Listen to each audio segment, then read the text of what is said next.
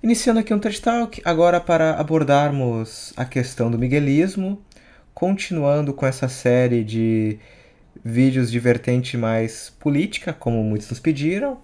E para isso temos o convidado recorrente André Messias e o Eduardo Cruz, do Partido dos Cristeiros, que já pode se apresentar, por favor. Boa noite a todos, salve Maria Imaculada e viva Cristo Rei! É um prazer estar aqui novamente com vocês para tocar nesse tema que nos diz respeito diretamente, como católicos e brasileiros que somos, é o miguelismo. Está na hora de descortinar esse assunto que aqui não tem recebido a devida atenção, embora esteja muito associado às revoluções que afetaram Brasil, Portugal, no século XIX, na primeira metade do século XIX.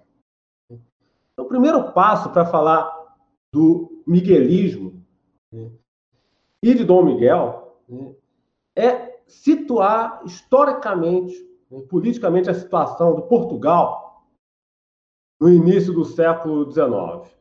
Vamos nos situar. Portugal né? No início do século XIX, é, estou me referindo à conjuntura pós-1815, né? o que estava acontecendo aqui no Brasil, no continente europeu. Né? As guerras napoleônicas terminaram. Napoleão foi mandado para o exílio.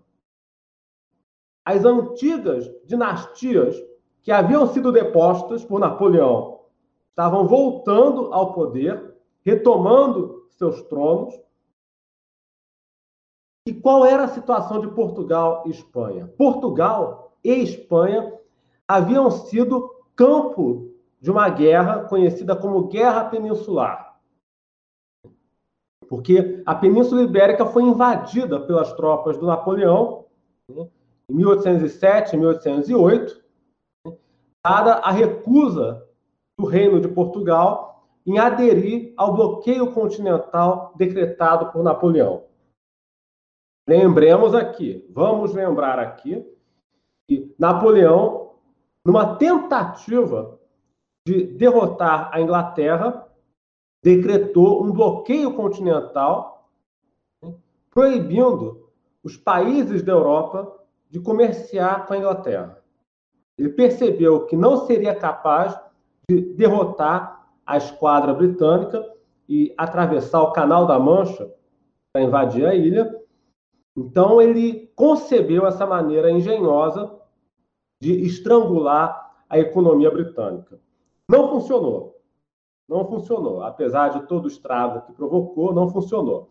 E a invasão do Reino de Portugal deu-se precisamente em decorrência da recusa Dom João VI atender ao ultimátum da França napoleônica. Pois bem, a Península Ibérica foi então invadida pelas tropas de Napoleão, inclusive o irmão do Napoleão, que eu mencionei no vídeo anterior, empossado no trono espanhol logo após o incidente de Bayona, que forçou a renúncia do rei Carlos IV e seu filho Fernando VII.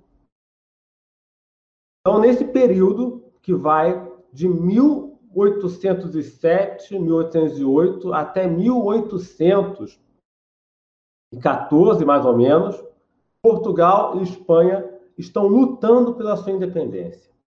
Estão lutando para expulsar as tropas francesas do seu território, né, com a ajuda de forças britânicas ali desdobradas, desembarcadas. Uma vez que Napoleão, inclusive, devo aqui abrir um parêntese, foi precisamente esse episódio da invasão da Península Ibérica, 1807, 1808, que a família real portuguesa veio para o Brasil. Isso todos vocês sabem porque todo mundo aprende na escola. D. João VI reuniu né, toda a corte embarcou numa esquadra e trouxe a sede do Império para o Rio de Janeiro, deixando Portugal aos cuidados de um conselho de notáveis. Então ele estava aqui durante as guerras napoleônicas, né? Dirigindo o esforço de guerra a partir daqui do Brasil. E terminadas as guerras napoleônicas, enfim, Portugal estava numa situação bastante difícil, não só pela devastação provocada pela guerra, mas, sobretudo, porque a Revolução Francesa terminou de abrir a caixa de Pandora das ideias liberais. Notem que eu disse terminou de abrir, porque ela já estava começando a ser aberta no século anterior, quando a maçonaria se infiltrou em Portugal. 1727, 1735. Parece-me importante frisar que a maçonaria se infiltrou em Portugal vindo da Inglaterra. A partir da Inglaterra. Tanto é que a primeira loja maçônica em solo português tinha o nome, o apelido de Loja dos Hereges Mercantes. Uma vez que foi fundada, organizada por comerciantes britânicos instalados em Portugal. À sombra das relações comerciais muito próximas que o país tinha com a Inglaterra na época, em decorrência do Tratado de Mitwin, que eu não vou citar agora. Então, eu faço questão de frisar que a Revolução Francesa e as guerras napoleônicas não foram exatamente as responsáveis diretas pela introdução da maçonaria e do liberalismo na Península Ibérica. Elas terminaram de abrir a caixa de Pandora nós quisermos rastrear o DNA, a infiltração maçônica que se processou na península, nós teremos que voltar ao século XVIII, quando elementos procedentes da Inglaterra se instalaram em Portugal e também na Espanha. A primeira loja e na Espanha, se não me engano, se instalou em 1738 aí e também pela mão de um oficial britânico, cujo túmulo Francisco Franco mandou levar para outro lugar, inclusive, muito mais tarde. Em Portugal, a mesma coisa. Então, esses homens começam a organizar lojas maçônicas em Portugal no século XVIII, driblando, na medida do possível, a vigilância da Santa Inquisição, aos poucos foram aliciando membros da corte, elementos de elevada extração social, porque é nesse tipo de homem que a maçonaria põe a sua alça de mira. Ela quer recrutar pessoas influentes, pessoas com acesso ao governo, pessoas com acesso à informação privilegiada, conselheiros do rei, esse é o tipo de elemento no qual a maçonaria colocava a sua alça de mira para fins de recrutamento no século XVIII. E para isso contava com régio financiamento da coroa inglesa. Lembremos aqui que a maçonaria se constituiu formalmente na Inglaterra, em Londres, com a sua grande loja mãe, com o apoio e a participação do rei Guilherme III da Inglaterra. A maçonaria jamais teria condições de se espalhar como se espalhou pela Europa no século XVIII, se para tanto não contasse com o respaldo da coroa inglesa, né, que lhe deu financiamento, e também com o aporte financeiro da Banca Internacional. dos banqueiros de certa religião que se estabeleceram na Inglaterra no século anterior, durante o Resettlement, né, de 1654. Então, para fazer as coisas, precisa de dinheiro. E a maçonaria contou com essas verbas, né, tanto de origem pública, estatal, né, como privada, para jogar seus tentáculos em direção ao continente no século XVIII. Estabeleceu em Portugal, como eu já falei, 1727, e consegue uma importante vitória né, com a ascensão do Marquês de Pombal né, à condição de condestável, né, de primeiro-ministro, né, na segunda metade, né, enfim, enfim, do século XVIII. Né. Pombal, e não, não há muita dúvida quanto à condição de maçom do Marquês de Pombal. A única discussão é se ele foi iniciado na Inglaterra ou se foi iniciado na Áustria. Uma das medidas que ele adotou foi suspender a perseguição estatal, manietar a ação da Inquisição contra a maçonaria. Então, estou fazendo essa digressão, né, é bom, né, porque é bom fazer essa, essa digressão, essa volta no tempo, para que vocês não pensem né, que o problema de Portugal começou com a Revolução Francesa, começou com as guerras napoleônicas. Aquilo foi a gota d'água. Se nós quisermos rastrear as origens do processo, nós precisamos voltar né, ao século XVIII, quando a maçonaria se infiltrou no reino e conseguiu aparelhar certas instituições né, durante a gestão do Marquês de Pombal, que inclusive tomou a decisão de expulsar os jesuítas do Império. A Companhia de Jesus, até então vinha fazendo um bom trabalho, um ótimo trabalho no Brasil, foi expulsa daqui. Isso teve consequências dramáticas para o nosso país, né? não só em termos de catequese, mas também em termos sociais, uma vez que era a Companhia de Jesus que administrava, mantinha a maior parte dos serviços de saúde e educação em nosso país. Mas isso fica para uma outra ocasião. Não é meu intuito agora tratar do duelo que o Marquês de Pombal travou com a igreja, e mais especificamente com a Companhia de Jesus, durante a sua gestão no século XVIII. O que eu desejo frisar né, com essa nota de rodapé é que o problema começou bem antes e veio da Inglaterra. As guerras napoleônicas, a Revolução Francesa, foram a gota d'água, uma vez que instauraram o caos necessário para que a maçonaria e os ideais liberais agissem às claras. Então, aquilo que antes operava pelos bastidores, pelas frestas, passou a agir mais à luz do dia. Com o advento do caos revolucionário varreu o continente né, com as guerras napoleônicas. Não sei se até o momento eu estou me fazendo entender com clareza. Notem que até agora eu sequer toquei na figura de Dom Miguel e Dom Pedro.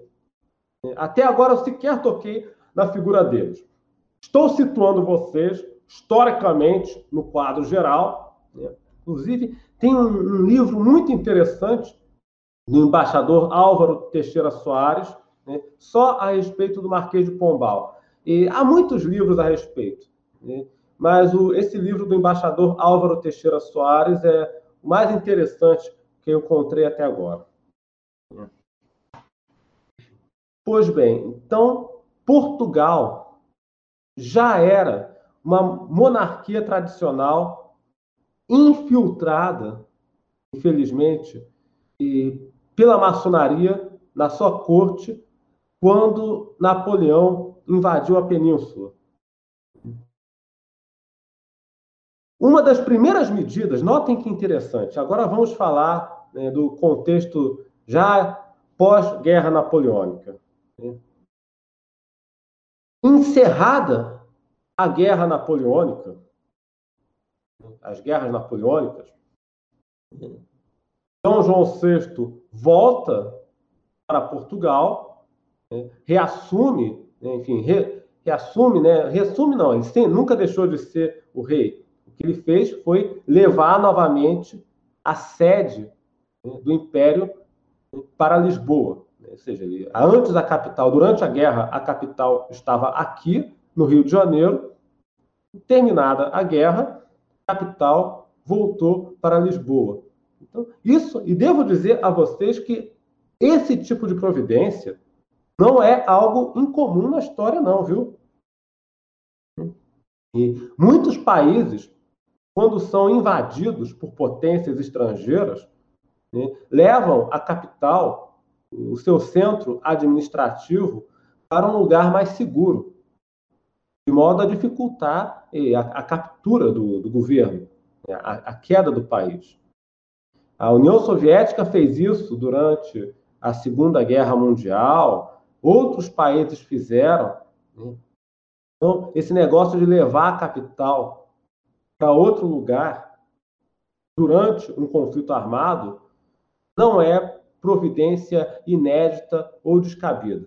Aconteceu antes e aconteceu depois. Se leva a corte para outro lugar. Pois bem, terminadas as guerras napoleônicas, instaurou-se o Congresso de Viena e tentou, na medida do possível, restaurar o antigo status quo e reempossar as dinastias que haviam sido destronadas durante as invasões napoleônicas. Desta forma, Dom João VI voltou para Portugal né, e percebendo a situação de caos e instabilidade que ali reinava, tomou uma decisão muito interessante que teria poupado Portugal de muita coisa se tivesse sido adotada antes. Ele baixou um alvará proibindo as sociedades secretas. Leia-se, a maçonaria. Esse alvará, datado salvo engano meu, de março de 1818. Né? Não lembro exatamente o dia, mas é um alvará de março de 1818. Proibiu a maçonaria todo o império, em toda, todo os, o território metropolitano de Portugal e seus territórios de ultramar. Todavia, era um pouco tarde para fazer isso. Já era um pouco tarde para fazer isso. Até porque Portugal sofria, aquela época, de uma tutela econômica e militar muito forte da Inglaterra. Esse é o problema de uma nação católica tradicional forjar uma aliança muito próxima, uma nação estranha a sua formação, que era o caso da Inglaterra, um país protestante, berço da maçonaria e do liberalismo. Então, essa proteção essa ajuda que a coroa britânica dava a Portugal tinha como preço, como contrapartida, um processo de envenenamento de longo prazo. Tanto é que havia um corpo expedicionário britânico aquartelado em Portugal quando Dom João VI retornou ao país. O país estava numa situação meio de tutela. Eu poderia, inclusive, falar longamente nessa questão da dependência, de vulnerabilidade em que a nação lusa se encontrava mas não é o momento de fazê-lo. Pois bem, Dom João VI voltou para Lisboa, proibiu a maçonaria e buscou, na medida do possível, na medida em que a situação permitia, restabelecer o antigo regime. Essa tentativa durou pouco, teve curta duração, foi efêmera, porque logo depois, em 1820, eclodiu uma revolução liberal. Colocou Dom João VI contra a parede, né? forçando a aceitar a introdução de uma monarquia constitucional no país. Então, notem vocês, observem vocês. A maçonaria, embora estivesse proibida, proscrita, continuava operando, porque àquela altura o problema já havia adquirido grandes proporções. Né? Então, esse decreto que Dom João VI achou em 1818 teve pouca efetividade. Foi algo como tentar tratar de uma doença no estágio mais avançado da sua evolução. O câncer é algo que você precisa reprimir, tratar no começo. Depois que ele avançou, é, se espalhou, enfim, é muito mais difícil. Ainda mais na situação de Portugal, né, que estava praticamente sob tutela econômica e militar da Inglaterra, a maior interessada em introduzir o liberalismo no reino. Percebem vocês a incongruência que é, no longo prazo, defender a monarquia católica tradicional e, ao mesmo tempo, aceitar né, ou até advogar algum tipo de aliança estratégica, econômica, militar com uma potência anglo-protestante, não funciona. Isso não funciona historicamente. Você está colocando o país na dependência de uma potência estrangeira que, no longo prazo, está interessada em desmantelar a sua monarquia tradicional e introduzir né, o liberalismo no reino. É, Eduardo, Pois não, fique à vontade. Eduardo, uma coisa sobre a figura de Dom João VI. A gente vê que hoje em dia muitos historiadores tratam ele como sendo um covarde, outros já querem tratá-lo como sendo um herói. Qual, qual, a sua percepção sobre a figura de Dom João VI? É, era um católico ou te, tinha, tinha seus problemas? Dom João VI, com as limitações de que parecia, era um católico era um adepto da monarquia tradicional. A grande tragédia de Dom João VI era a situação que o cercava. A meu juízo, o desempenho dele pode ser considerado muito bom, considerando que ele assumiu o trono numa situação em que Portugal estava fragilizado por todos os lados. Né? Então, nós temos que lembrar das circunstâncias. Né? Enfim, vou, vou, lembrar, vamos lembrar aqui das circunstâncias. Né? Uma coisa é você gerenciar né, as relações Portugal-Inglaterra no final do século XVI, por exemplo, né? com Dom Sebastião. Naquela época, não era tão grande a discrepância de forças econômicas e militares entre as duas nações. E a situação do reino era muito mais estável. Né? Tanto é que Dom Sebastião desafiou a coroa inglesa durante o seu reinado e confiscou propriedade dos ingleses, colocou a península toda em armas contra Elizabeth, rainha da Inglaterra, recém-convertida ao protestantismo, né? e o governo britânico recuou, assinou um acordo, né? do qual posso falar mais tarde. Outra coisa é você gerenciar, tentar salvar o que é possível de uma nação que está sendo invadida por Napoleão, de um lado, né, é, com o exército avançando pela península, Você levou a sua corte para o Rio de Janeiro. Então você uma situação completamente nova. Então, Dom João VI teve um desempenho, a meu juízo, muito bom para a situação que ele se encontrava. Enfim, e, o que acontece é que o, o Dom Miguel ele foi, a meu juízo, muito mais e, heróico, porque ele tentou desafiar de fato e, aquele status estabelecido. Mas Dom João VI foi um estrategista. Né? Ele edificou as instituições do Estado brasileiro. Não podemos nos esquecer disso. O nosso país passou por uma transformação brutal para melhor a implantação da corte aqui no Rio de Janeiro. Né? Criou tudo do nada. Era extremamente afeiçoado ao Brasil criou universidades, né? criou o Banco do Brasil, né?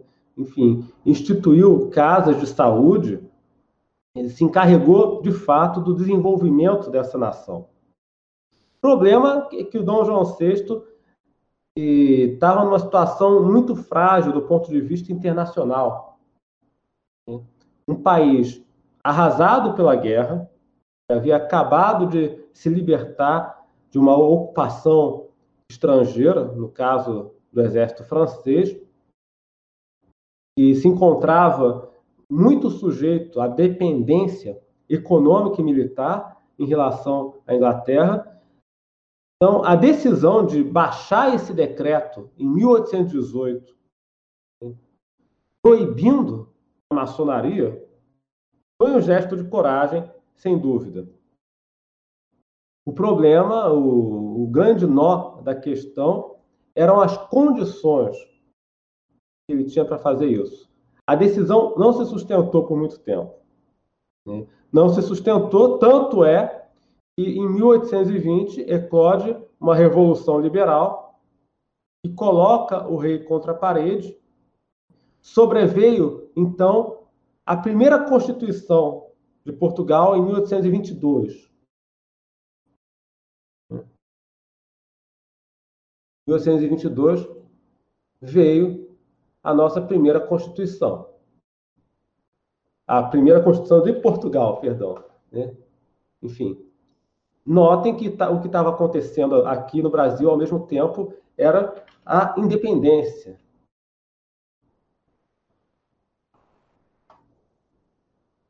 Mas da independência eu vou falar depois. Né? Se, eu, se eu for misturar o que estava acontecendo em Portugal o que estava acontecendo no Brasil a essa altura, né, em processo de separação, né, vou, dar, vou dar um nó na cabeça de vocês. Né? De fato, né, a nossa independência se precipitou nesse período, né, que eu prefiro chamar de separação.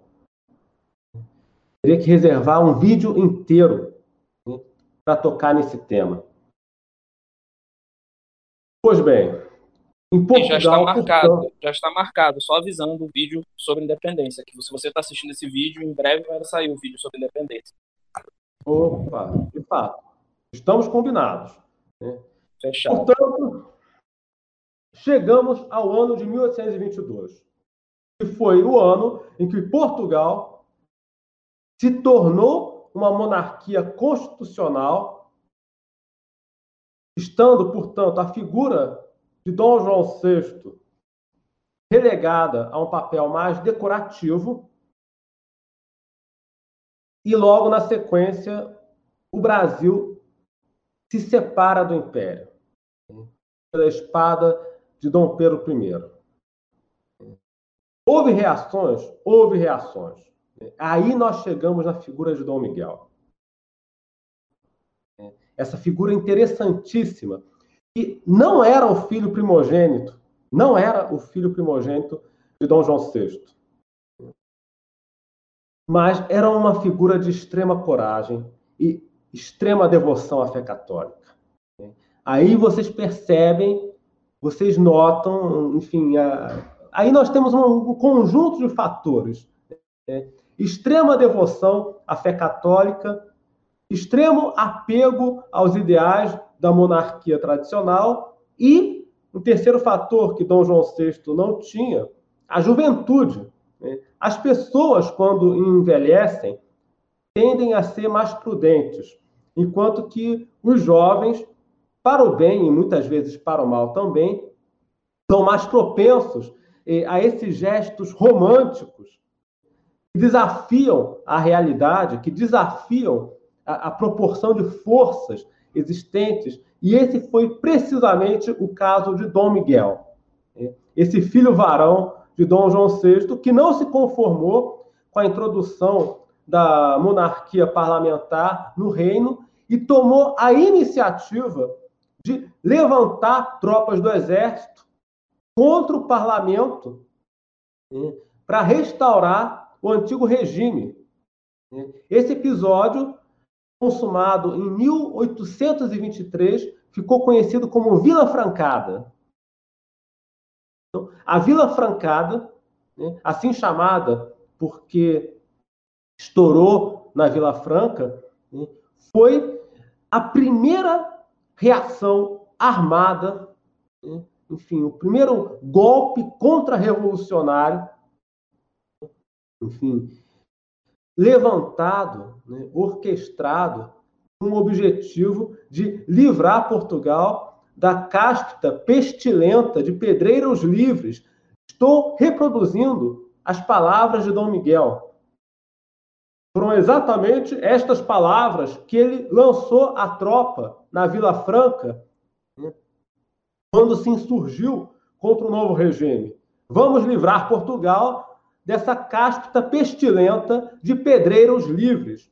Uma alusão óbvia à maçonaria, que, enfim, com a Revolução de 1820, voltava a agir às claras com a cobertura de tropas inglesas aquarteladas no país. Então, essa reação, essa quartelada, Dom Miguel, eu não tenho problema com a palavra golpe de Estado. Né? Isso daí é um, é, um, é um prurido legalista né? introduzido pelo liberalismo. Né? Você tem golpes legítimos e golpes ilegítimos. Então, não vejo problema. Vai, ora, destronou o quê? Destronou só a anarquia. Né? Então, fez muito bem. Pois bem, né? Dom Miguel conseguiu, durante um curtíssimo período, né, assustar o parlamento, assustar as lojas maçônicas. Né? Todavia, Dom João VI, pressionado pela embaixada britânica né, e tomou a decisão de destituir Dom Miguel do comando do exército e mandá-lo para o exílio. É, foram dois levantes, eu devo destacar aqui. Nós tivemos a Vila Francada, em 1823, e logo em seguida, no ano seguinte, tivemos a Abrilada, em abril de 1824. Então, nesses dois levantes armados, Dom Miguel liderou com o objetivo de restaurar a monarquia tradicional, banir a maçonaria de Portugal. Esses levantes tiveram curtíssimo sucesso, efêmero, mas foi suficiente para assustar. Tanto é que, sob pressão da embaixada britânica e de outros diplomatas acreditados junto à corte, Dom João VI tomou a decisão de mandar seu filho para o exílio. Então, Dom Miguel foi mandado para a Áustria, para Viena. Vejam vocês o medo que esse jovem já metia nos bodes de avental. Quero aqui abrir um parêntese. Quero aqui abrir um parêntese antes de prosseguir falando de Dom Miguel e da situação de Portugal.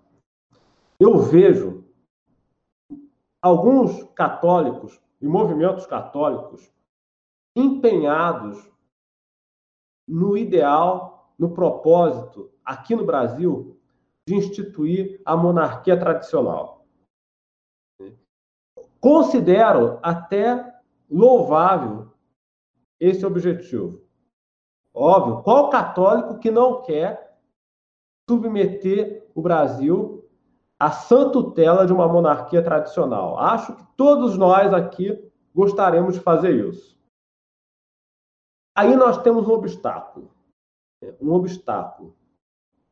Historicamente, se nós pegarmos o que aconteceu nas nações ibéricas, né, Portugal, Espanha, historicamente é muito difícil você transitar né, da monarquia parlamentar para a monarquia tradicional. Né, porque alguns acham que isso é possível, né, instituir a monarquia parlamentar como uma etapa transitória e depois, com o passar do tempo, converter a monarquia parlamentar em monarquia tradicional. Enfim, eu sinto muito desapontar os adeptos dessa tese, mas eu preciso informá-los, até para que eles trilhem no, no caminho correto. Nas nações ibéricas, nos últimos, se nós pegarmos os últimos 200 anos, Portugal e Espanha, houve pouquíssimas ocasiões em que se transitou da monarquia parlamentar para a monarquia tradicional. E em todas elas, isso só foi possível por meio da força, do golpe de Estado, da aliança da coroa com o exército, ou com setores do exército. Nós tivemos o caso de Dom Miguel, que restaurou a monarquia tradicional em Portugal, um pouco depois de assumir o trono. Depois nós tivemos o caso de Dom Afonso XIII, na Espanha, que também converteu a monarquia parlamentar em monarquia tradicional ou semi-tradicional, né?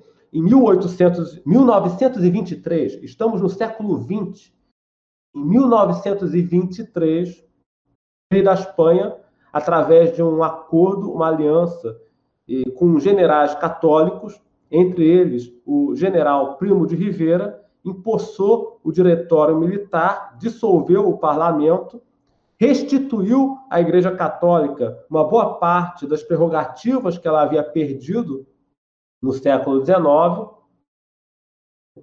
Notem vocês que e também tivemos né, o caso da Espanha novamente, né, com Francisco Franco, aí foi guerra civil. Né.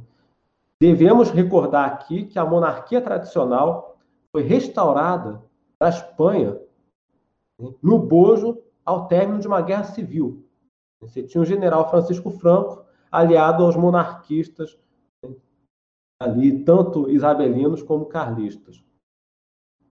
Então, notem vocês que essa ideia, essa linha de ação, ah, vamos começar né, instaurando uma monarquia parlamentar e depois vamos usar isso como trampolim para instituir uma monarquia tradicional. Bem, essa linha de ação ela é até plausível mas a conta não fecha se você não tiver dois ingredientes. O primeiro ingrediente, você precisa de um príncipe, alguém da família real, disposto a comprar a briga pela monarquia católica tradicional. Existe hoje na nossa família real algum príncipe disposto a comprar essa briga igual Dom Miguel? É primeira, esse é o primeiro ingrediente. Você precisa de um Dom Miguel. Você precisa de um príncipe sinceramente comprometido né, com a instauração do Estado católico. O segundo ingrediente é ter apoio de militares. Você precisa trazer generais para o seu lado. Como aconteceu no caso de Dom Miguel, como aconteceu depois, na Espanha, durante o reinado de Afonso XIII, que impulsou o Diretório Militar em 1923. Então, tem esses dois ingredientes aí. Você precisa de um príncipe realmente católico e você precisa fazer um trabalho de longo prazo de infiltração.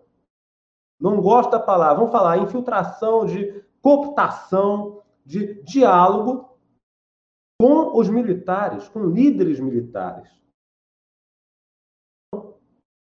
Se não sabe o que acontece, a maçonaria trabalha, os protestantes trabalham, enfim, os partidos trabalham, e nós não conversamos com generais, com os coronéis, com os sargentos, nós vamos ter que falar com as Forças Armadas a respeito de fé, conversão e, consequentemente, a respeito de política. Então, essa é a dica que eu dou para essa garotada que considera viável, factível, usar uma eventual futura monarquia parlamentar como etapa intermediária, como trampolim para uma futura monarquia tradicional. Está faltando ingredientes nesse bolo aí. Tem dois ingredientes faltando nesse bolo aí.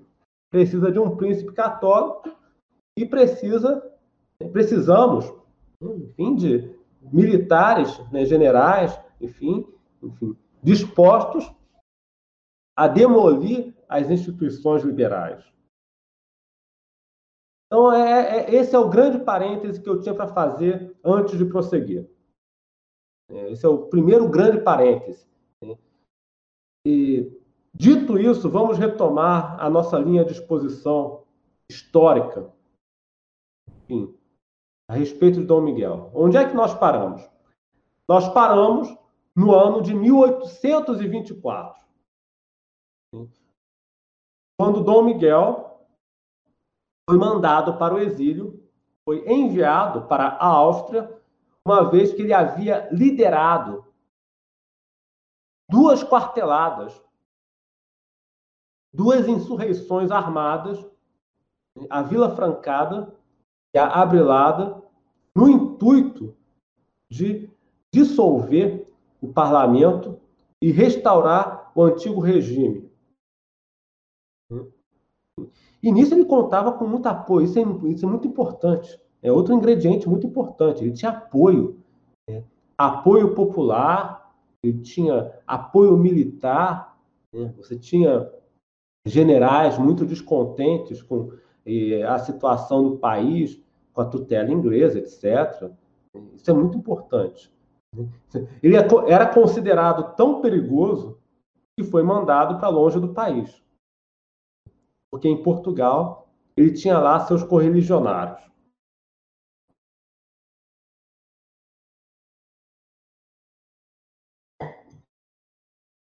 Sobreveio, inclusive, a promulgação de uma nova Constituição em 1826. Né?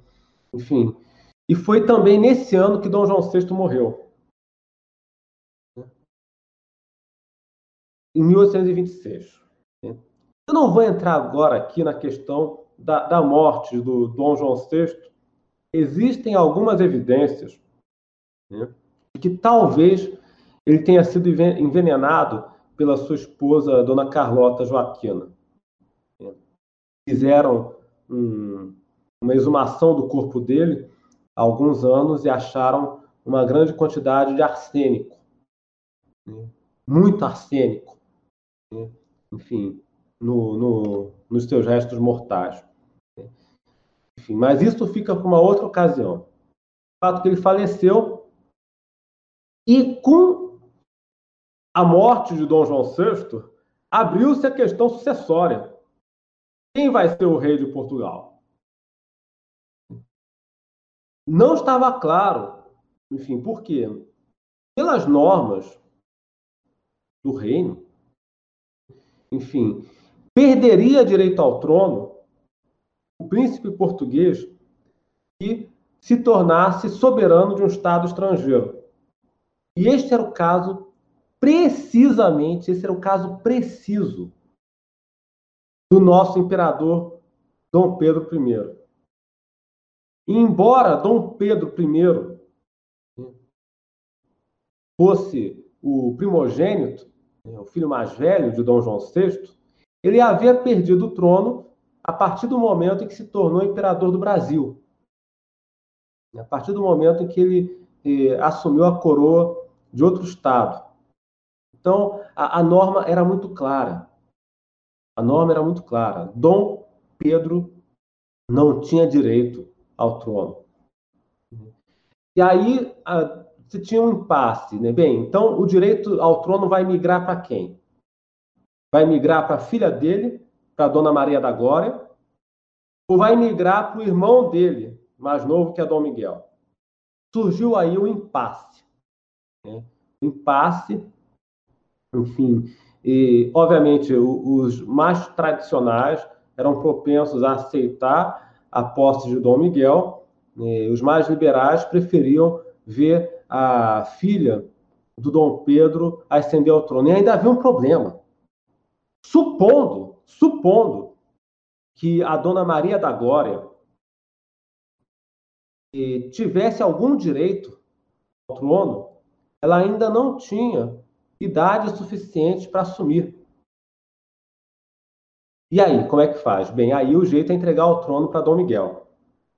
Uma vez que a dona uma, vai deixar uma, uma moça, uma garota, assumir o trono, não tem como. Então vamos fazer o seguinte: vamos fazer um acordo aqui. Já que a gente não confia no Dom Miguel, nós não confiamos nele, os liberais não confiam nele, pelo, pelo seu histórico tradicionalista. Vamos convocá-lo, vamos convidá-lo assumir o trono como regente impondo como condição que ele se case com a sua sobrinha, Dona Maria da Glória, e preste um juramento, assumindo o compromisso de obedecer à Constituição.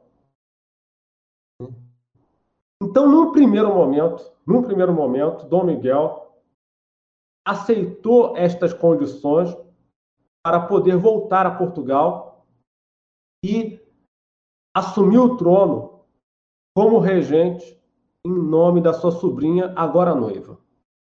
Então, ele prestou um juramento, né, um compromisso ali. Inclusive, eh, os caras tinham tanto medo de Dom Miguel, pediram para ele prestar esse juramento ainda no exílio, na Áustria. Ou seja, só volte para Portugal depois que tiver assumido o compromisso de respeitar esse pedaço de papel escrito pelos bodes. Então, ele prestou juramento, voltou, assumiu o trono em 1826, a princípio como monarca constitucional. Eu devo aqui fazer um, um acréscimo, puxar uma nota, porque isso abriu uma discussão que se arrasta até hoje, a questão da legitimidade de Dom Miguel. A legitimidade de Dom Miguel. Dizer, ah, ele prestou juramento e depois quebrou. Olha, eu não diria ele prestou juramento e depois quebrou, porque no ato, quem se der o trabalho de ler o juramento que Dom Miguel prestou em 1826, verá que ele o fez acrescentando uma ressalva. Assumo esse compromisso com a reserva de todos os meus direitos. E leia todos os meus direitos Bem, a tradição tem primazia sobre a lei, sobre a lei positiva. Então, ele não renunciou a, aos direitos que lhe cabiam como monarca tradicional. Fez uma restrição mental ali. Voltou para Portugal, assumiu o trono, ao lado da sua noiva e sobrinha, Dona Maria da Glória. Enfim, durante um tempo fingiu que aceitou é, aquela situação. Depois, uma vez reunido apoio do exército, do clero, ele se engajou na restauração da monarquia tradicional. Como ele fez isso? Em primeiro lugar, ele mandou escoltar para fora do país o exército britânico, a tropa inglesa, que se encontrava aquartelada em Portugal para garantir a vigência do regime liberal. Disse: ó, vocês não são mais necessários aqui, vossa presença não, não convém mais a Portugal. Então, essa tropa foi escoltada para o porto e repatriada. Bem, agora que o exército britânico saiu de Portugal, eu posso agir com mais segurança. Então, no mesmo ano, no mesmo ano, ele dissolveu o parlamento, né, rasgou a Constituição e restaurou a monarquia nos seus moldes de antigo regime, com a convocação de cortes que representavam os três estados: né? A nobreza, o clero né? e o terceiro estado, o restante da população. Nesse ano de 1828, Dom Miguel né? restaurou o antigo regime em Portugal. E, obviamente, deu caça implacável à maçonaria. Para isso, ele contava com um corpo de colaboradores muito qualificado, como o padre Agostinho de Macedo, um, um clérigo né, incrível. Assim, vou aqui abrir um parêntese. Né, vou aqui abrir um parêntese. Parece-me assim, até um pouco decepcionante constatar que os autores miguelistas sejam pouco conhecidos no Brasil, porque ali nós encontramos um repositório fabuloso de ideias católicas tradicionais, monarquistas, não essa monarquia fajuta que a gente vê por aí, mas a monarquia católica tradicional de fato. Você tem autores, por exemplo, como José Acurso das Neves, um grande conselheiro de Dom Miguel. Você tem a figura do padre Agostinho de Macedo. Enfim, você tem a figura do Antônio Ribeiro Saraiva. Enfim, você tem a figura do Coelho Gouveia, que escreveu um livro magnífico a respeito da preferência que a monarquia católica tradicional merece né, frente a outras formas de governo. Depois eu posso enfim, se tem livros sobre a aparição de Nosso Senhor Jesus Cristo na Batalha de Ouriques, escrito também por um miguelista para responder às teses do historiador Alexandre Herculano. Então, você tem uma quantidade imensa e uma literatura fascinante que os autores miguelistas produziram no século XIX e no século XX, e eu pretendo disponibilizar essas obras né? enfim, para que elas se popularizem. Já tenho feito isso e farei mais ainda. Estou né? aos poucos engajado nessa tarefa. São autores que merecem um exame detido. Para quem é católico. Não? não, perdão, eu posso fazer uma pequena intervenção? Sim, fique à vontade. É, então, é, eu, aqui o Luciano, né, eu, eu entrei meio que de paraquedas aqui na chamada, eu gostaria de fazer um comentário a respeito, na verdade, um acréscimo, né, sobre, talvez, eu não sei se algum ouvinte entendeu, né, que quando você referiu aos pedreiros livres, né, que é uma referência, né, uma tradução, na verdade, do francês do nome da franco-maçonaria, não é verdade? Exatamente. É, muita gente pergunta assim, né, por que, que eles são chamados assim? Quem, quem lê o livro é, A Conjuração Anticristã, do Monsenhor de Lacy, ele disse, ele disse o seguinte, que ele se chama assim porque a pretensão deles é derrubar toda a estrutura da Igreja Católica e construir e reconstruir um templo maçônico no lugar dela, a partir dos seus escombros. É por isso que eles são chamados dessa maneira, de franco-maçons, ou de pedreiros livres, né? Que, é, que seja. Ou seja, então, podemos ver que é uma organização do demônio mesmo. Exatamente, muito bem lembrado. As pessoas não sabem, né? Por quê? Né? Enfim, que eles gostam, alguns inclusive gostam de assumir esse título para dizer que estão construindo alguma coisa, só não explica direito o que, que eles querem construir e o que precisam destruir né, para botar a obra deles no lugar. A sinagoga de Satanás, com certeza. É, a sinagoga de Satanás. Enfim. Então, fez muito bem Dom Miguel desfechar as lojas. Né? Nisso ele contava com eh, o apoio. O padre Agostinho de Macedo eh, produziu assim, muita coisa em termos de política e literatura. Muito importante frisar, por exemplo, que o padre Agostinho de Macedo escreveu uma epopeia chamada O Oriente, né, que pretendia rivalizar com os Lusíadas de Camões. Né. Ele escreveu peças né, escreveu verdadeiros tratados de geopolítica.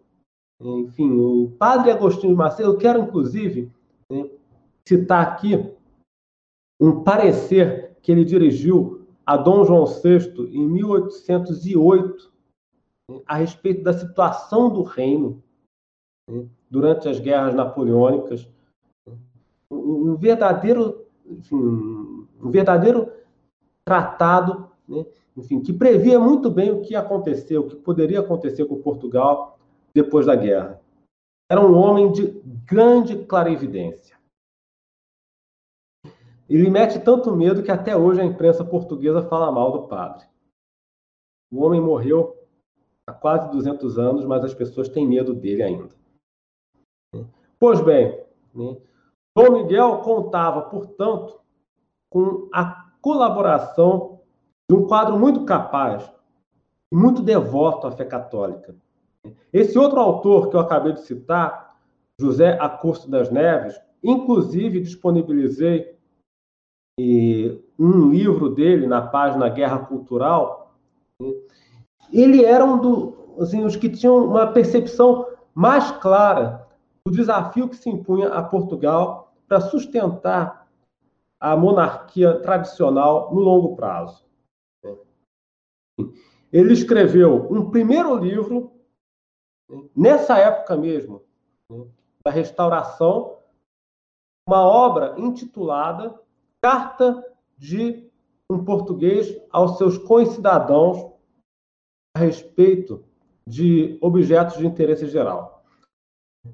E nessa obra, o título é esse, se não me engano, ele historiou todo o processo de infiltração do liberalismo e da maçonaria em Portugal, desde a Inglaterra entrando no reino. É uma defesa muito apaixonada, ele fez uma defesa muito apaixonada enfim, do antigo regime, da cooperação entre o Estado e a Igreja, das prerrogativas do trono. É uma obra que todo católico deve ler. E talvez o mais criativo, o, mais interessante, Logo na sequência, se não me engano, foram dois volumes, 1814 e 1817. Ele publicou também um livro intitulado Variedades sobre Manufaturas, Comércio e Arte, objetos gerais né, de manufaturas, comércio e artes. Do que, que ele fala nesse livro? Ele falava de economia, principalmente. José Acosto das Neves percebeu que se Portugal quisesse manter e sustentar o Estado católico, deveria se industrializar, deveria reduzir né, ao, mínimo o seu grau de dependência externa, principalmente em relação à Inglaterra. Ele via a influência inglesa como particularmente nefasta, tanto do ponto de vista político, religioso, como do ponto de vista econômico, que mantinha Portugal numa situação muito vulnerável.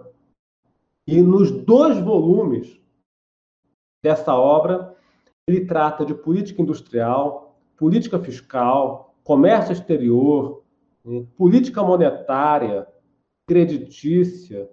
Ele era um grande economista estava muito bem informado sobre o que acontecia no exterior, política tecnológica e patentes, ele trata nesse livro, ele estava muito bem inteirado do que se passava no restante da Europa e tinha uma verdadeira obsessão pela independência econômica de Portugal. Até porque, durante alguns anos, ele havia servido na Real Junta de Comércio do Reino, onde havia tratado diretamente de temas afetos a essa área. Então, ele tinha familiaridade profissional com, com esse assunto.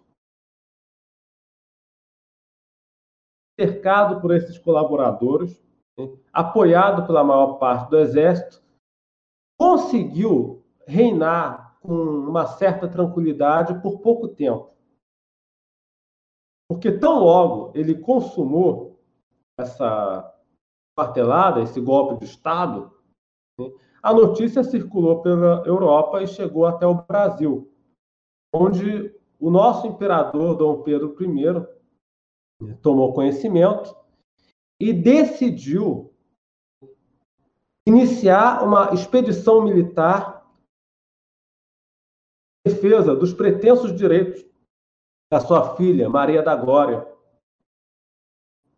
enfim, que havia sido apiada, né, enfim, da, da linha enfim, sucessória. O que, que o Dom Pedro I fez? Lá em Portugal ele é conhecido como Dom Pedro IV. Dom Pedro I saiu do Brasil, abandonou o trono brasileiro, deixou o seu filho, futuro Dom Pedro II, aos cuidados né, de um conselho de notáveis aqui, dirigiu-se à Inglaterra, armou um exército, enfim, que instaurou-se a princípio na Ilha Terceira. Então, a primeira posição a ser tomada por essa horda de mercenários né, e pedreiros livres foi a Ilha Terceira. Nessa empreitada, ele contou com a ajuda de um general britânico chamado Charles Napier, que inclusive escreveu um livro a respeito da sua experiência né, na Guerra Civil.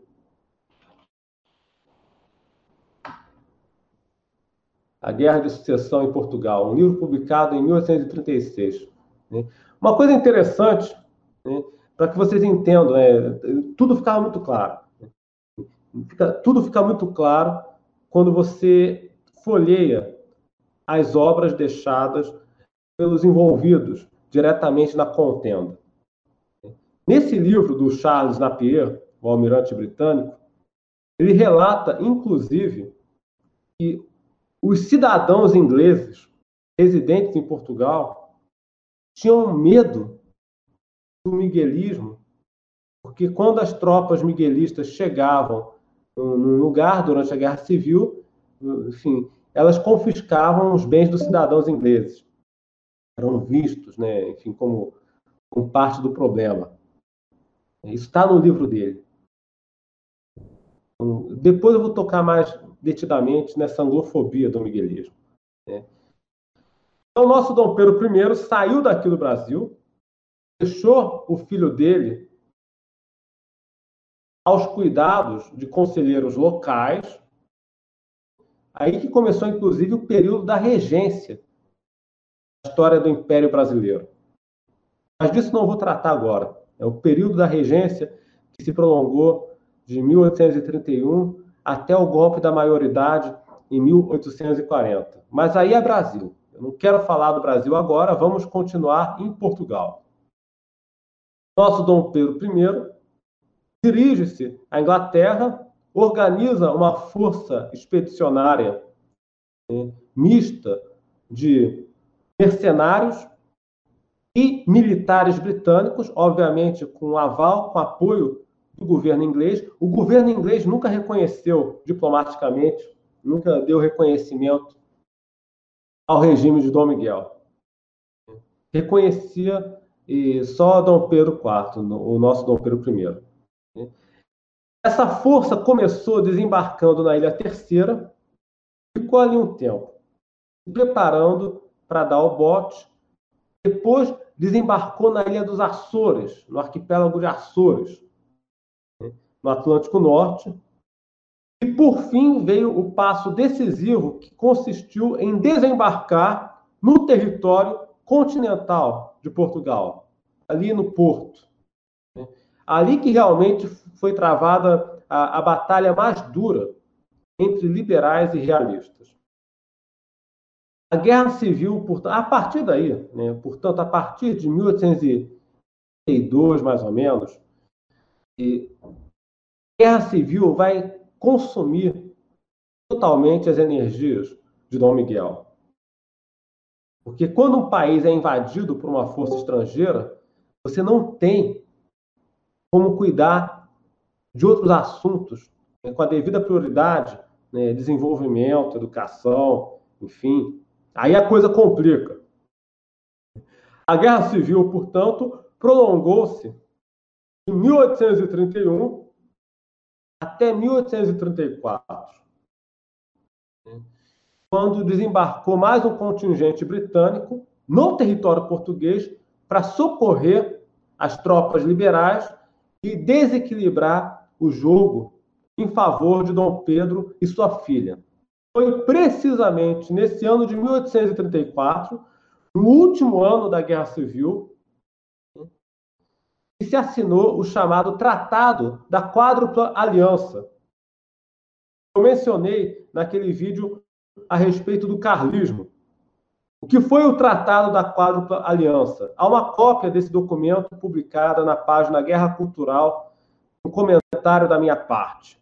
O documento mais infame dos últimos 200 anos. Porque nesse pedaço de papel, o governo britânico, o governo da França, o Dom Pedro I, nosso Dom Pedro enfim, que fez a, o tal do 7 de setembro, juntamente com a rainha da Espanha, Isabel, que estava lutando contra os carlistas, pactuaram o que seria feito depois que terminassem as guerras civis Espanha e Portugal. Lembremos que a Espanha também estava em guerra civil. Na Espanha, naquele exato momento, estava acontecendo a mesma coisa. Uma guerra civil, desde 1833, opunha a rainha Isabel, apoiada pelos liberais, ao infante Carlos V, Carlos Isidoro Bourbon, né, líder da facção carlista, que pegou seu nome emprestado, defensor da tradição da monarquia tradicional. Então, notem que as guerras civis em Portugal e Espanha aconteceram praticamente ao mesmo tempo e opuseram assim, facções similares dos dois lados. Em Portugal, quem liderava os tradicionalistas era Dom Miguel, empossado no trono. Na Espanha, comandava a facção tradicionalista era Dom Carlos Isidoro Bourbon, que pretendia assumir o trono com o título de Carlos V, e encontrava-se, inclusive, refugiado junto a Dom Miguel. É por isso que o carlismo e o miguelismo são movimentos tão afins, tão próximos, são quase como gêmeos siameses usando uma analogia aqui, eles nascem juntos, o carlismo e o miguelismo nascem juntos da luta dos católicos portugueses e espanhóis contra a maçonaria, contra o liberalismo, contra a influência britânica, contra a influência da judiaria internacional. É disso que se trata.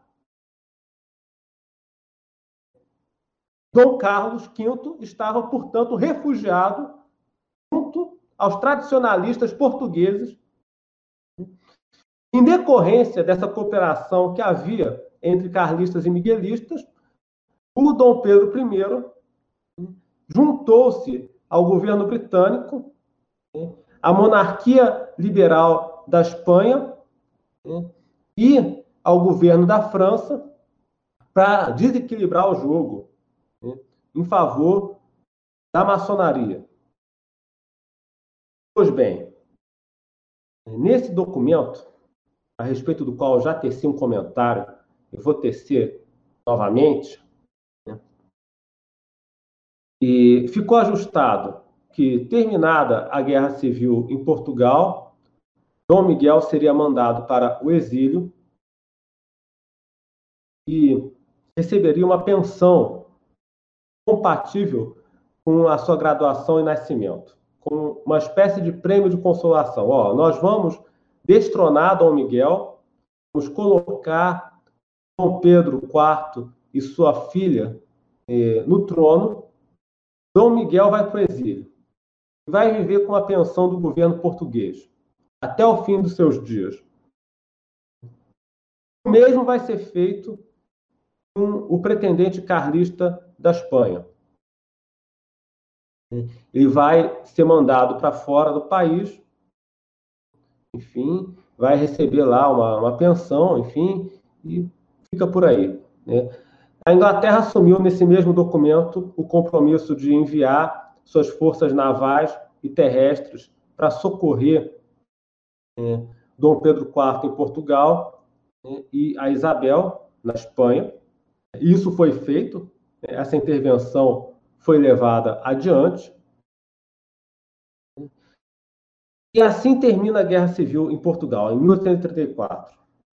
É, ou seja, a intervenção britânica em favor dos liberais desequilibrou completamente a balança, o equilíbrio de forças nos campos de batalha, de modo que em 1834 as últimas tropas miguelistas caíram derrotadas e assinou-se a Convenção de Evaramonte, a, a rendição de Evaramonte. Pois bem, com o término da Guerra Civil em Portugal, em 1834, a assinatura da Convenção de Evaramonte, Dom Miguel foi mandado para o exílio. Ele se refugiou inicialmente em Roma, junto ao Papa. Né? E aqui eu quero frisar né, dois pormenores muito indicativos da fibra moral que revestia a personalidade de Dom Miguel. Ele recusou a pensão que foi oferecida pelos vencedores da Guerra Civil, porque ele sabia, em primeiro lugar, que aceitar essa pensão do Estado português né, implicaria reconhecer a validade e a legitimidade do novo regime que estava subindo ao poder. Então, ele optou por rejeitar esse dinheiro lhe garantiria uma vida confortável até o fim dos seus dias. Eu não reconheço é, essa camarilha que ascendeu ao poder me destronando. Enfim, esse regime é ilegítimo, portanto, não vou aceitar esse dinheiro. Foi isso que deu legitimidade para o miguelismo nas décadas seguintes. Ele não aceitou. Ele foi derrotado, mas ele não aceitou o novo status quo. Em segundo lugar, o que é mais impressionante, né, ele ofereceu né, o seu patrimônio pessoal para ajudar na reconstrução de Portugal depois da Guerra Civil. Né. Até o Dom Pedro IV ficou impressionado, chegou a dizer: Nossa, isso daí é bem a cara do, do Mano Miguel, ele não tinha um tostão no bolso. Ele viveu no exílio, Dom Miguel viveu no exílio até o fim dos seus dias, se sustentando com a caridade alheia. Havia em Portugal uma comissão, uma organização eh, de voluntários chamada Comissão de Alimentação era uma organização que coletava doações de partidários de Dom Miguel em Portugal para juntar dinheiro e sustentá-lo no exílio. E eles conseguiam muito dinheiro. O miguelismo tinha muita popularidade.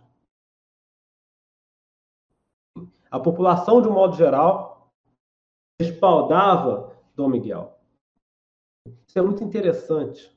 Esse é um dado. Tem um livro aqui, inclusive, que me chegou pelos correios recentemente, livro de uma professora. Eu vou pegar aqui só um instante.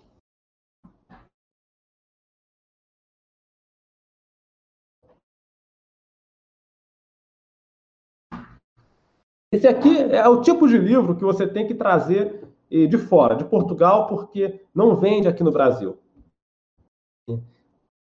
E pelo que eu vi até agora, é uma das melhores obras até hoje escritas a respeito do nosso tema. O título é Errâncias Miguelistas.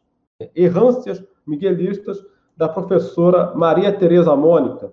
Uma obra fascinante a respeito da atuação política dos miguelistas após a Guerra Civil.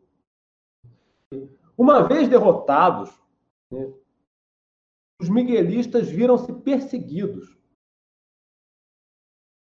de vez que a anistia pactuada em Évora Monte não foi respeitada. Vejam vocês, né? vamos nos situar no contexto. Dom Miguel perdeu a guerra civil, foi destronado, foi enviado para o exílio. Enfim, e repudiou a Convenção de Évora Monte. Em consequência disso, a anistia prometida em Évora Monte não foi respeitada.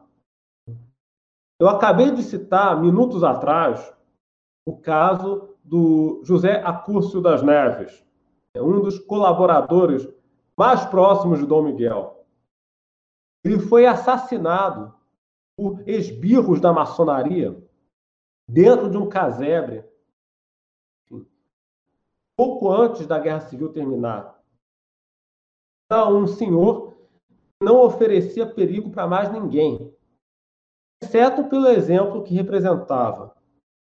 Esse cidadão foi encurralado dentro de um casebre né, e assassinado a estocadas.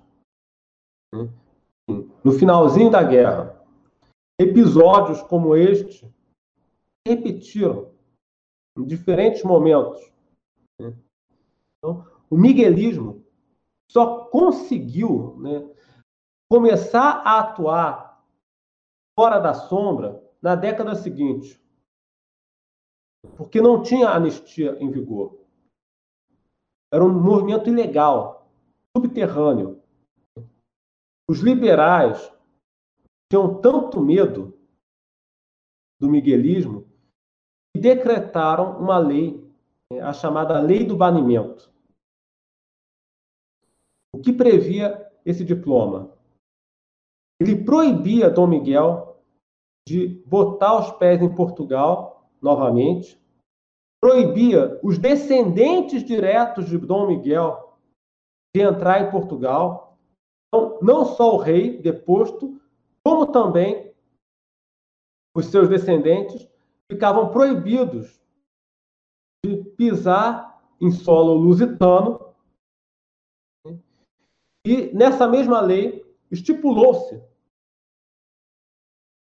que o ramo miguelino ficava para sempre excluído da linha sucessória. Ou seja, doravante nem Dom Miguel, nem nenhum dos seus descendentes diretos poderá reclamar o trono para si, se eventualmente no futuro surgir uma questão sucessória, né? surgir algum impasse sucessório. Então, as pessoas tinham muito medo, os liberais tinham muito medo do miguelismo ressurgir. E esse apoio popular era tão grande né, enfim, a, a vitória do liberalismo em Portugal era tão frágil que nos anos seguintes eclodiram pelo menos dois movimentos guerrilheiros, duas insurreições armadas para restaurar a monarquia tradicional. A primeira delas foi a chamada Guerrilha do Remexido, né, que estourou, salvo engano meu, 1836, 38. Né, enfim, acabou não dando em nada. Né, mas foi um levante armado tipicamente popular em defesa dos direitos de Dom Miguel, que àquela altura já estava no exílio em Roma. Só abrindo um parêntese aqui, Dom Miguel se exilou em Roma, depois na Alemanha. Mais tarde, anos mais tarde, ocorreu outro levante armado no norte de Portugal, enfim, conhecido como Revolta da Maria da Fonte, ou Revolta do Minho, Revolução do Minho, de 1846-47. O líder dessa revolta, do Minho, foi um padre chamado Casimiro Vieira, que publicou um livro que todo católico deve ler, chamado Apontamentos sobre a Revolução do Minho em 1846. Guardem, Casimiro José Vieira. É possível encontrar esse livro digitalizado por aí. A obra é importante, a meu juízo, não só porque são 400 e poucas páginas, mas eu considero essa obra importante no seu conjunto, não só porque historia o levante armado miguelista que aconteceu em 1846, mas, sobretudo, porque em dada altura do livro, o padre Vieira assinala, expõe, desnuda quem está por trás do liberalismo, inimigo mortal da Igreja Católica e da soberania nacional. Eu não vou dizer aqui, porque podem derrubar o canal, o que está escrito nesse livro a respeito da seita que deu origem à maçonaria, os elementos constitutivos da direção da Banca Internacional. Tá lá, eu estou dando a dica para vocês. Então, mas se vocês lerem esse livro com atenção, vocês vão perceber que o padre deu nome aos bois e disse com todas as letras qual é a seita que deu origem à maçonaria e ao liberalismo. Não é, não é interessante. É, eu acredito. Perdão, pode falar, André.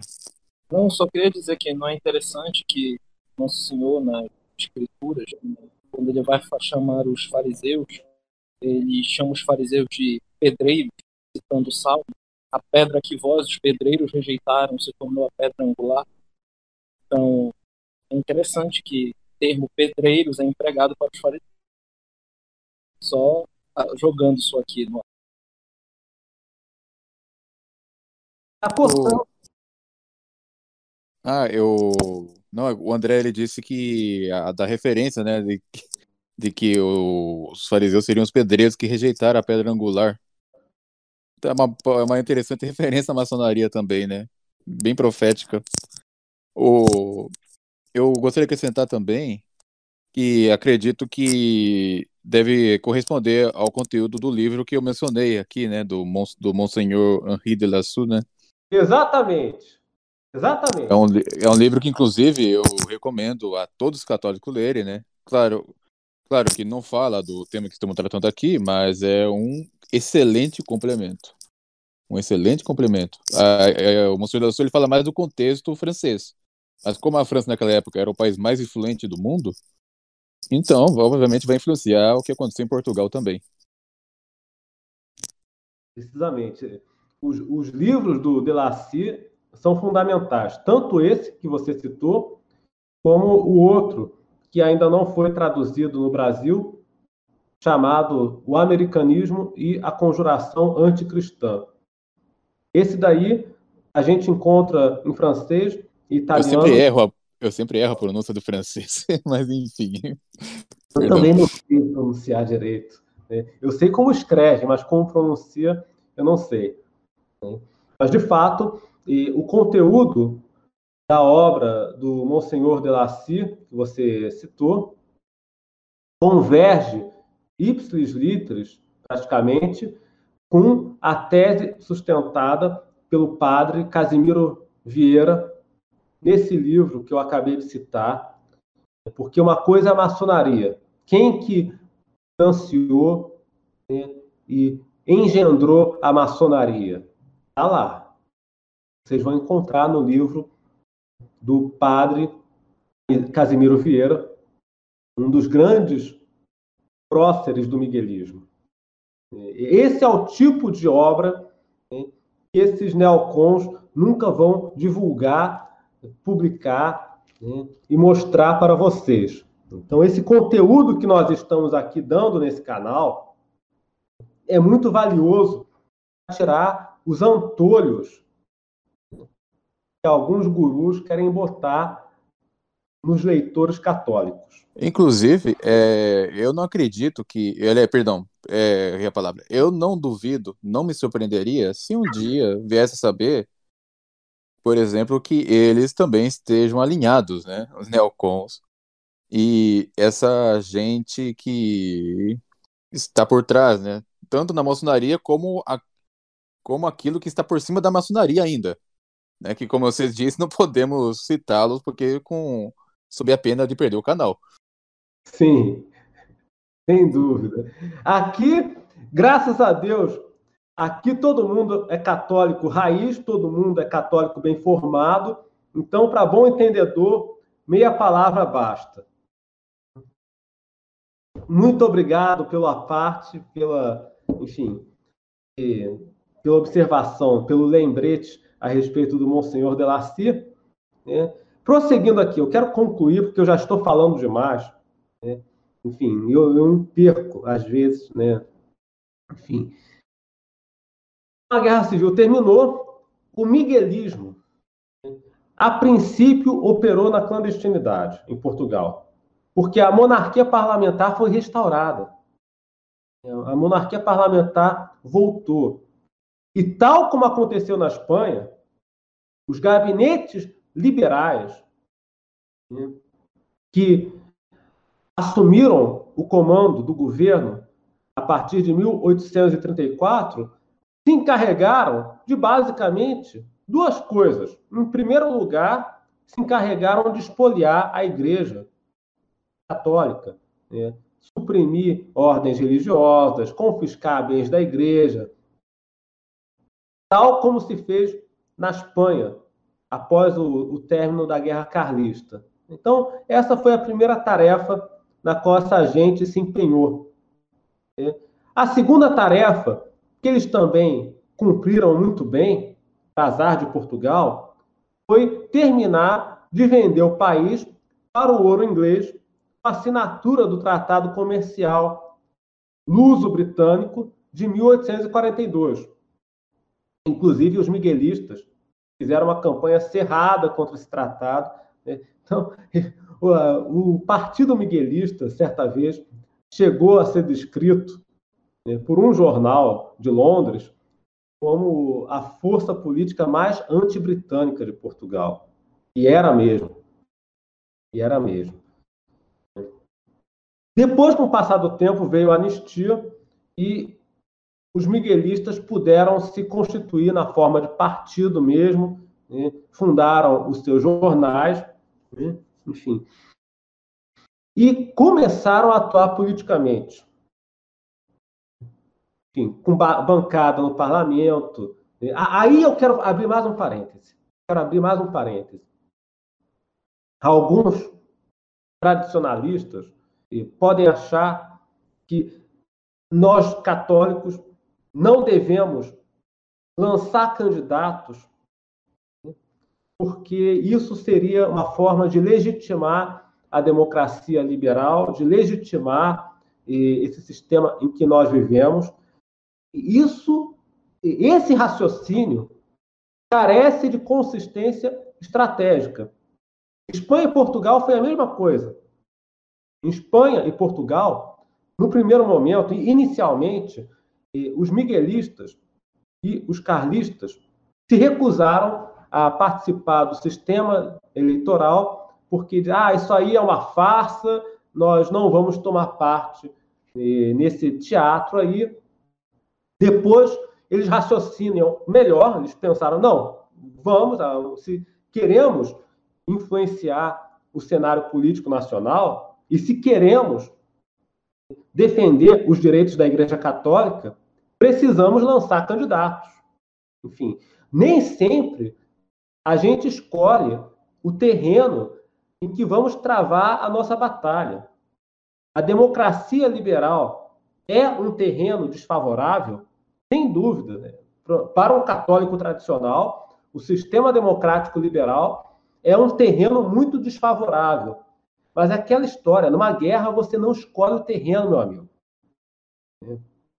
Você luta com as armas que tem e depois, quando a situação estiver madura, você introduz uma mudança de regime. Aí sim você introduz uma mudança. Assim foi feito em Portugal, assim foi feito na Espanha. Então, devemos, a partir de um determinado. Devemos observar também o lado espiritual da coisa, porque esse terreno que nós estamos é o terreno que Deus é, permitiu dentro de sua divina providência. Então não podemos, por assim dizer, corrigir, querer corrigir Deus reclamando da, do que ele permitiu. Claro, poderia ser melhor, evidentemente, mas para nós, mas como temos que passar pela porta estreita, né? Devemos aceitar o que Deus providenciou para nós. Exatamente. Inteiramente de acordo. Enfim, nós não podemos, né? É, é o nosso fardo. Né? Enfim, é a, é a nossa aprovação. Né? E nós temos que aceitá-la e enfrentá-la. Isso que os carlistas e miguelistas começaram a fazer a partir de um determinado momento, e aí começou a funcionar. Por exemplo, na Espanha, no final do século XIX, surgiu, consolidou-se uma bancada carlista expressiva no parlamento. Em Portugal, nem tanto, mas suficiente para incomodar. Quando é que o miguelismo voltou a ser, né, só para encerrar aqui, quando é que o miguelismo voltou a ser uma força politicamente influente no governo, notem vocês, influente na sociedade portuguesa, o miguelismo sempre foi. Agora, influência no governo, isso foi um pouco mais raro. Voltou a acontecer durante o governo do Salazar. Quando o doutor Antônio de Oliveira Salazar, aliado a setores do Exército, né, tomou o poder, né? enfim, primeiro ele assumiu como ministro das Finanças, né? depois né, presidente do Conselho do Governo e figurou como homem forte do regime até o 1968. Então, estamos já no século XX. Né? Saímos do século XIX, né? entramos no século XX. Nesse meio tempo, Portugal deixou de ser uma monarquia parlamentar e se tornou república de fato. Interessante notar isso. Interessante notar isso. E, e serve de lição também. Isso daí serve de lição para os monarquistas e monarcas em gerais. Porque muitos monarcas, muitas dinastias, acham que vale a pena se acomodar fazer um acordo com a maçonaria, uma conciliação com o mundo moderno para preservar a coroa em cima da cabeça. Ora, isso daí, no longo prazo, não se sustenta, meu amigo. Porque não tem acordo possível entre a tradição e a revolução. Em Portugal, foi exatamente isso que aconteceu. Num dado momento, quando não era mais necessário, a maçonaria descartou aquela monarquia, já tudo infiltrada. Veio o Ultimato Britânico de 1890, que foi uma das maiores patifarias que a Inglaterra cometeu contra Portugal, tomando um pedaço do seu império colonial na África. Né? Então, esse vexame internacional que a Inglaterra impôs a Portugal em 1890 precipitou a monarquia numa crise sem precedentes. Já era uma monarquia frágil, porque parlamentar. E com o advento do ultimato de 1890, a situação do país ficou ainda mais crítica. Aquele episódio desnudou a fragilidade de Portugal. Portugal pagou o preço da imprevidência, pela falta de patriotismo, pela falta de fé católica, dinastia Bragantina. E o preço no longo prazo foi a queda da monarquia. Tanto é que 20 anos depois veio a República. O ultimato britânico aconteceu em 1890. 20 anos depois veio a proclamação da República. E aí a, a coisa ficou mais feia ainda. Porque aquele anticlericalismo, outrora sutil, camuflado, jurídico, virou um anticlericalismo violento mesmo. Virou, e, assim, se manifestou na, na, na sua forma mais vil, mais abjeta, com inúmeras humilhações impostas à Santa Igreja, enfim, os seus sacerdotes. Eu não vou entrar aqui em detalhes. Essa patifaria só teve um fim quando sobreveio o golpe de Estado que empossou Salazar e o general Carmona no poder. Abro exceção, abro exceção para o governo do general Sidônio Paz. Abro exceção para ele. Né? Ele tentou, de fato, e proteger a igreja, tentou, enfim, devolver ao país alguma dignidade, mas o governo dele durou apenas um ano. Ele foi assassinado. Essa é a história de Portugal, sabe disso. O general Sidônio Paz governou 1918, 1917, 1918, ficou só um ano no poder. É um dado muito curioso. Né? Sidônio Paz ele era maçom, né? rompeu com seus companheiros da maçonaria, né? assumiu o partido da igreja, né? tentou protegê-la e caiu assassinado. Foi morto. Aliás, os assassinatos políticos se tornaram moeda corrente em Portugal nessas primeiras décadas da República, de 1910 até 1926, 28, quando veio o golpe, enfim, que impostou né, o regime nacional. Portanto, foi somente com o advento do regime salazarista, com o Estado Novo, né, que começa a ser implantado em 1928 né, e consolida-se em definitivo em 1933, foi só a partir de então que o miguelismo voltou a ter influência no governo. Salazar com a sabedoria, com a previdência que lhe era própria, chamou muitos miguelistas para ajudá-lo. Vou contar um, detalhe aqui que todo mundo sabe, né? Pelo menos em Portugal é fato de conhecimento público. Né? Antônio Salazar chamou o doutor Fezas Vital ajudá-lo a redigir a Constituição do Estado Novo. Foi esse jurista que, além de ser o miguelista de escola, era também o representante do herdeiro Dom Miguel, do Dom Duarte Pio. Né? Enfim, ele representava os direitos de Dom Miguel, do, do, do herdeiro miguelista, em Portugal. Esse homem ajudou Salazar a escrever a nova Constituição. Né? E Salazar também tomou uma decisão de transcendência fundamental para restituir ao miguelismo uma posição condigna no quadro das instituições. Ele revogou a lei de banimento. Em 1950, Salazar revogou a lei que proibia os descendentes de Dom Miguel retornar ao território português. Então, o neto de Dom Miguel, essa altura já era o neto, o neto de Dom Miguel né, mudou, que estava no exílio, enfim, na, na, Bélgica, se não me engano, né, veio para Portugal na década de 50, 1951 e, e, tal. Né.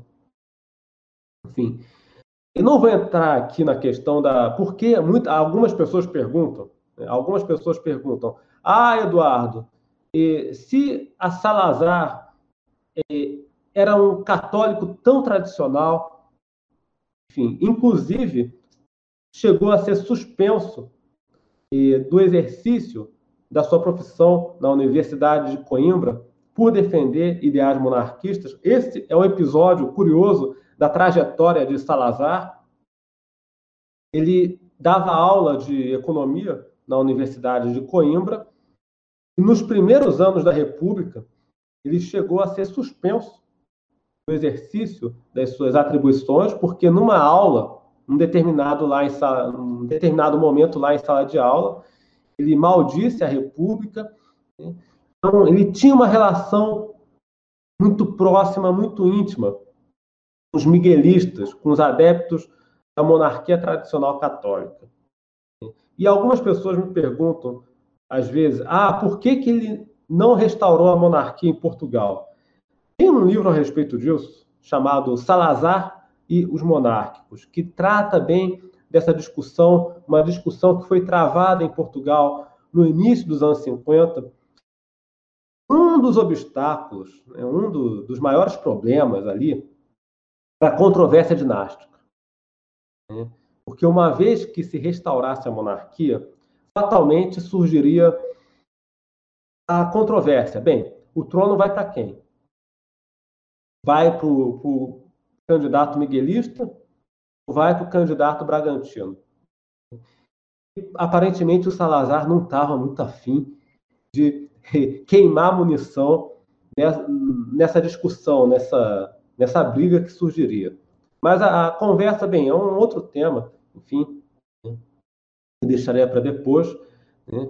Eu diria, portanto, só para encerrar essa exposição, que a trajetória de Dom Miguel né, encontra um, um, fim muito digno né, no governo de Salazar, porque em 1966, novembro de 1966, exatamente 100 anos após a morte de Dom Miguel, o doutor Antônio Salazar assinou um decreto determinando o repatriamento dos seus restos mortais que jaziam na Alemanha, para que ele fosse enterrado em Portugal como rei legítimo e repousasse pela eternidade no panteão dos Bragança, em Lisboa. Portanto, é lá que Dom Miguel está desde 1967.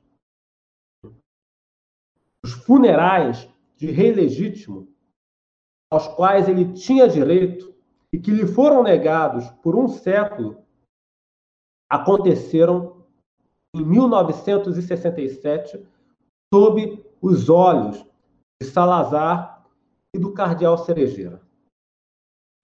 Eu acho que eu já falei bastante a respeito. Eu poderia falar muito da, do aspecto programático do miguelismo, enfim, enfim, o aspecto econômico, o programa econômico do miguelismo, né, que tem sua expressão principalmente nos livros de José Acurso das Neves, né, nos livros de José da Gama Castro, né, um livro chamado O Novo Príncipe, o Espírito dos Governos Monárquicos.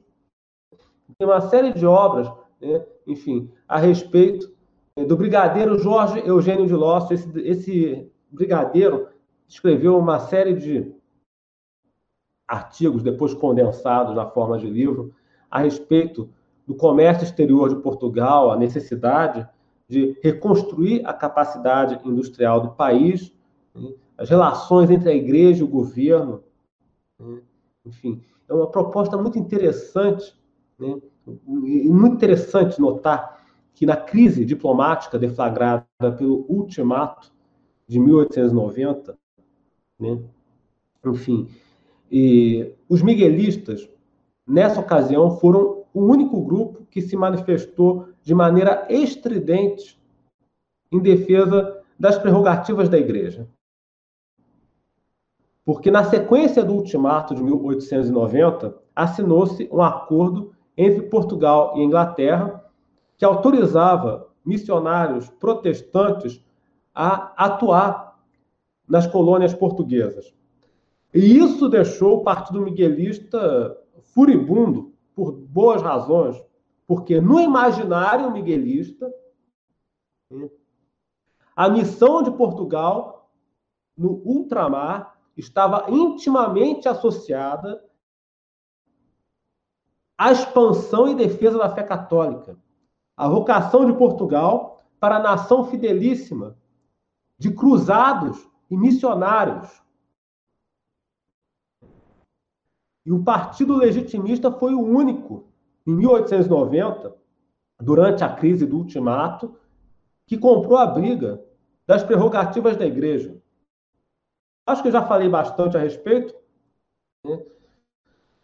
Sou extremamente grato ao André, aos demais diretores do canal por essa oportunidade que me foi dada de tocar nesse tema do miguelismo, ao qual pretendo voltar no futuro, se for possível, porque é um tema muito vasto para ser esgotado num vídeo só. E esse é o tipo de movimento que deve servir de farol para os católicos do Brasil. O miguelismo, o carlismo, né? o legado de Salazar e o legado de Franco, cuja morte completou 45 anos nesse dia 20 de novembro. Mais uma vez, sou extremamente grato a vocês e estou aberto a questionamentos É, eu gostaria de tirar uma dúvida se. Na verdade, uma confirmação, se me for permitido, né? Eu, certa vez, eu escutei que o presidente americano Andrew Jackson, que era maçom e tinha outros problemas, né? Mas não vou tocar nessa parte aí. Ele teria apoiado a monarquia de Dom Miguel. Né? Ah, né? Gostaria, gostaria de saber de confirmar essa história. É, foi muito bom você levantar essa questão para que as pessoas não se enganem.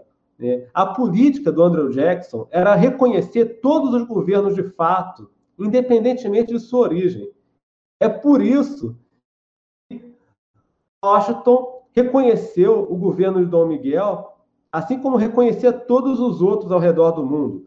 Ou seja, a política do Andrew Jackson era basicamente essa: não emitir juízo de valor a respeito da origem e legalidade dos governos pelo mundo afora. Não nos cabe julgar a legitimidade ou legalidade dos governos que chegam ao poder pelo mundo afora. São governos constituídos de fato, nós vamos reconhecer. Então, é, ou e... seja, ele lava, ele lava, as mãos, né? Exatamente. Então, eu até gostaria de dizer, ah, ele reconheceu porque era um tradicionalista. Não, ele era maçom, inclusive. Acontece que o governo norte-americano, com a aprovação do Congresso, fixou, nessa época, a política de dar reconhecimento automático aos governos estrangeiros que ascendessem ao poder sem emitir nenhum tipo de juízo de valor, sem fazer nenhum tipo de julgamento a respeito. O Pilatos americano. Isso, era uma espécie de Pilatos americano. É, é, que dizem que, por, dizem que por isso, não que ele seja tradicionalista, mas que por isso ele seria o presidente americano menos ruim, por assim dizer. Ah, isso aí já é romantizar demais. É, mas enfim, né? Mas é só, mas só queria confirmar isso daí, né? Eu Sim, entrei, eu, eu, como eu disse, né, meio que desci de paraquedas, né, entrei no meio da chamada, mas é, mas do que eu, eu ouvi daí por diante, é assim, assim como foi no podcast sobre o carlismo, é, foi uma, um podcast bem enriquecedor, né?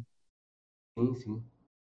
É, Semag, então Podemos encerrar? Então, podemos encerrar. Muito obrigado, Eduardo. Muito obrigado ao Luciano e ao André por terem vindo aqui expor sobre uma questão tão cara e tão esquecida no meio político brasileiro, infelizmente. E vamos tentar fazer a nossa parte para reavivar o interesse neste assunto. Assuntos esquecidos é o que, é o que não faltam, né, na, nesse meio. Então, Ok. Muito obrigado a Muito todos. obrigado. Eu é que agradeço a vocês por mais uma vez abrir esse espaço, a minha participação, me convidar para falar desse tema. É um, algo que muito me envaidece. É, E contem comigo, por favor, para eh, futuras participações. Estou sempre à disposição do canal. né? Muito obrigado mais uma vez. Então, muito obrigado a todos que ouviram até agora e até a próxima.